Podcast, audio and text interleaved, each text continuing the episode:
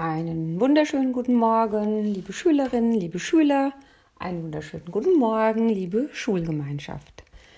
Ich habe euch heute eine Geschichte mitgebracht aus dem Buch Wie man Riesen bekämpft. Echte Mutmach-Geschichten.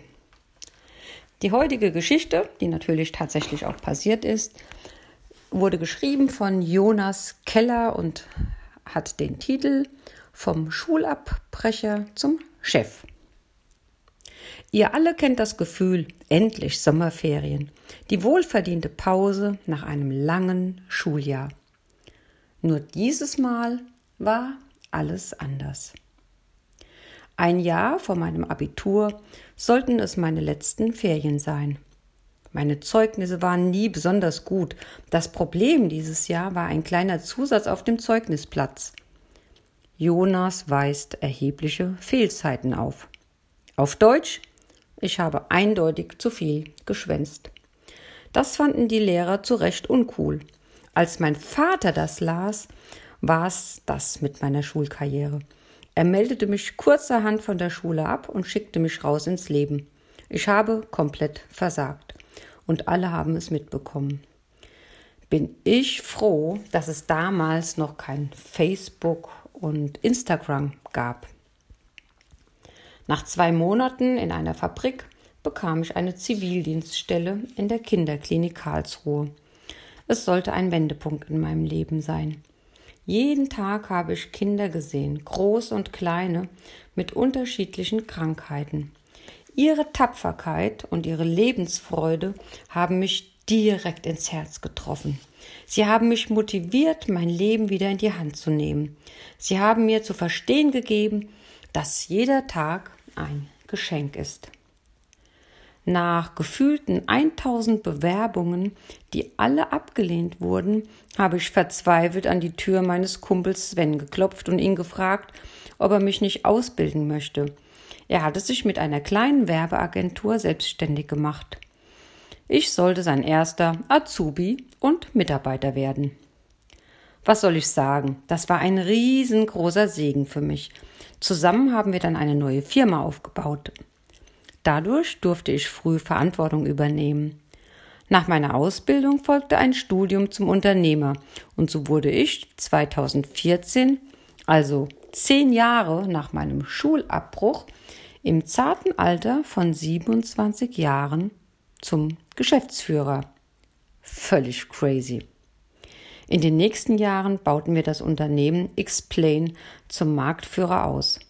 Heute haben wir fast 50 Mitarbeiter in Karlsruhe und Berlin.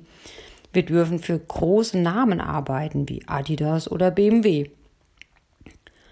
Aber wieso erzähle ich dir meine Geschichte? Nein, nicht weil ich so toll bin. Im Gegenteil, weil ich eigentlich ein ziemlicher Versager war und ich in meinem Leben durch viele Täler gehen musste. Ich wünsche mir, dass meine Geschichte eine Ermutigung ist für dich. Was macht mich eigentlich stark? Erstens. Es gab in meinem Leben immer Menschen, die an mich geglaubt haben. Ob es meine Eltern waren, als sie mich von der Schule genommen haben, oder Sven, als er mich aufgenommen hat in seine kleine Firma. Ich könnte euch viele Namen nennen. Familie und Freunde sind für mich das Wichtigste. Sie geben mir Kraft. Mittlerweile habe ich meine eigene Familie. Meine Frau Francine und meine beiden Jungs Milan und Levi sind das Größte für mich. Sie zeigen mir jeden Tag, um was es im Leben geht. Füreinander da zu sein und sich zu lieben. Zweitens. Ich bin felsenfest davon überzeugt, dass jeder Mensch außergewöhnliche Talente geschenkt bekommen hat.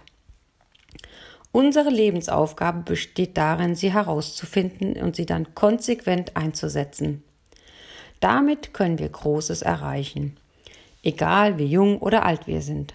Unsere Talente können die Welt verändern.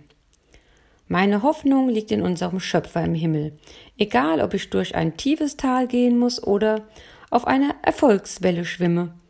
Er ist derjenige, der die Talente in uns angelegt hat. Er ist derjenige, der das große Ganze im Blick hat und derjenige, der mich bedingungslos liebt, egal was kommt. Und genau das gibt mir Kraft, Mut und Hoffnung. In Psalm 23 steht, Der Herr ist mein Hirte, mir wird nichts mangeln. Er weidet mich auf einer grünen Aue und führet mich zu frischem Wasser. Er erquicket meine Seele.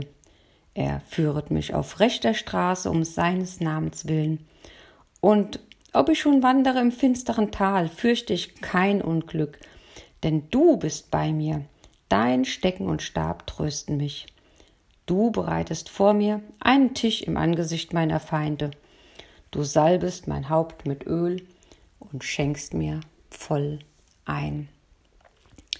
Ja, das wünsche ich uns, das wünsche ich dir und mir, dass wir ja diese Hoffnung und diese Perspektive für uns bewahren. Und daran halte fest, Gott hat was in dich hineingelegt. Du hast Talente, die auch nur du hast. Und du bist derjenige, der sie in diesem Leben zur Entfaltung bringen kann. Es gibt dich kein zweites Mal und das war auch von Gott genauso geplant. In diesem Sinne wünsche ich dir einen wunderschönen Start in die Woche.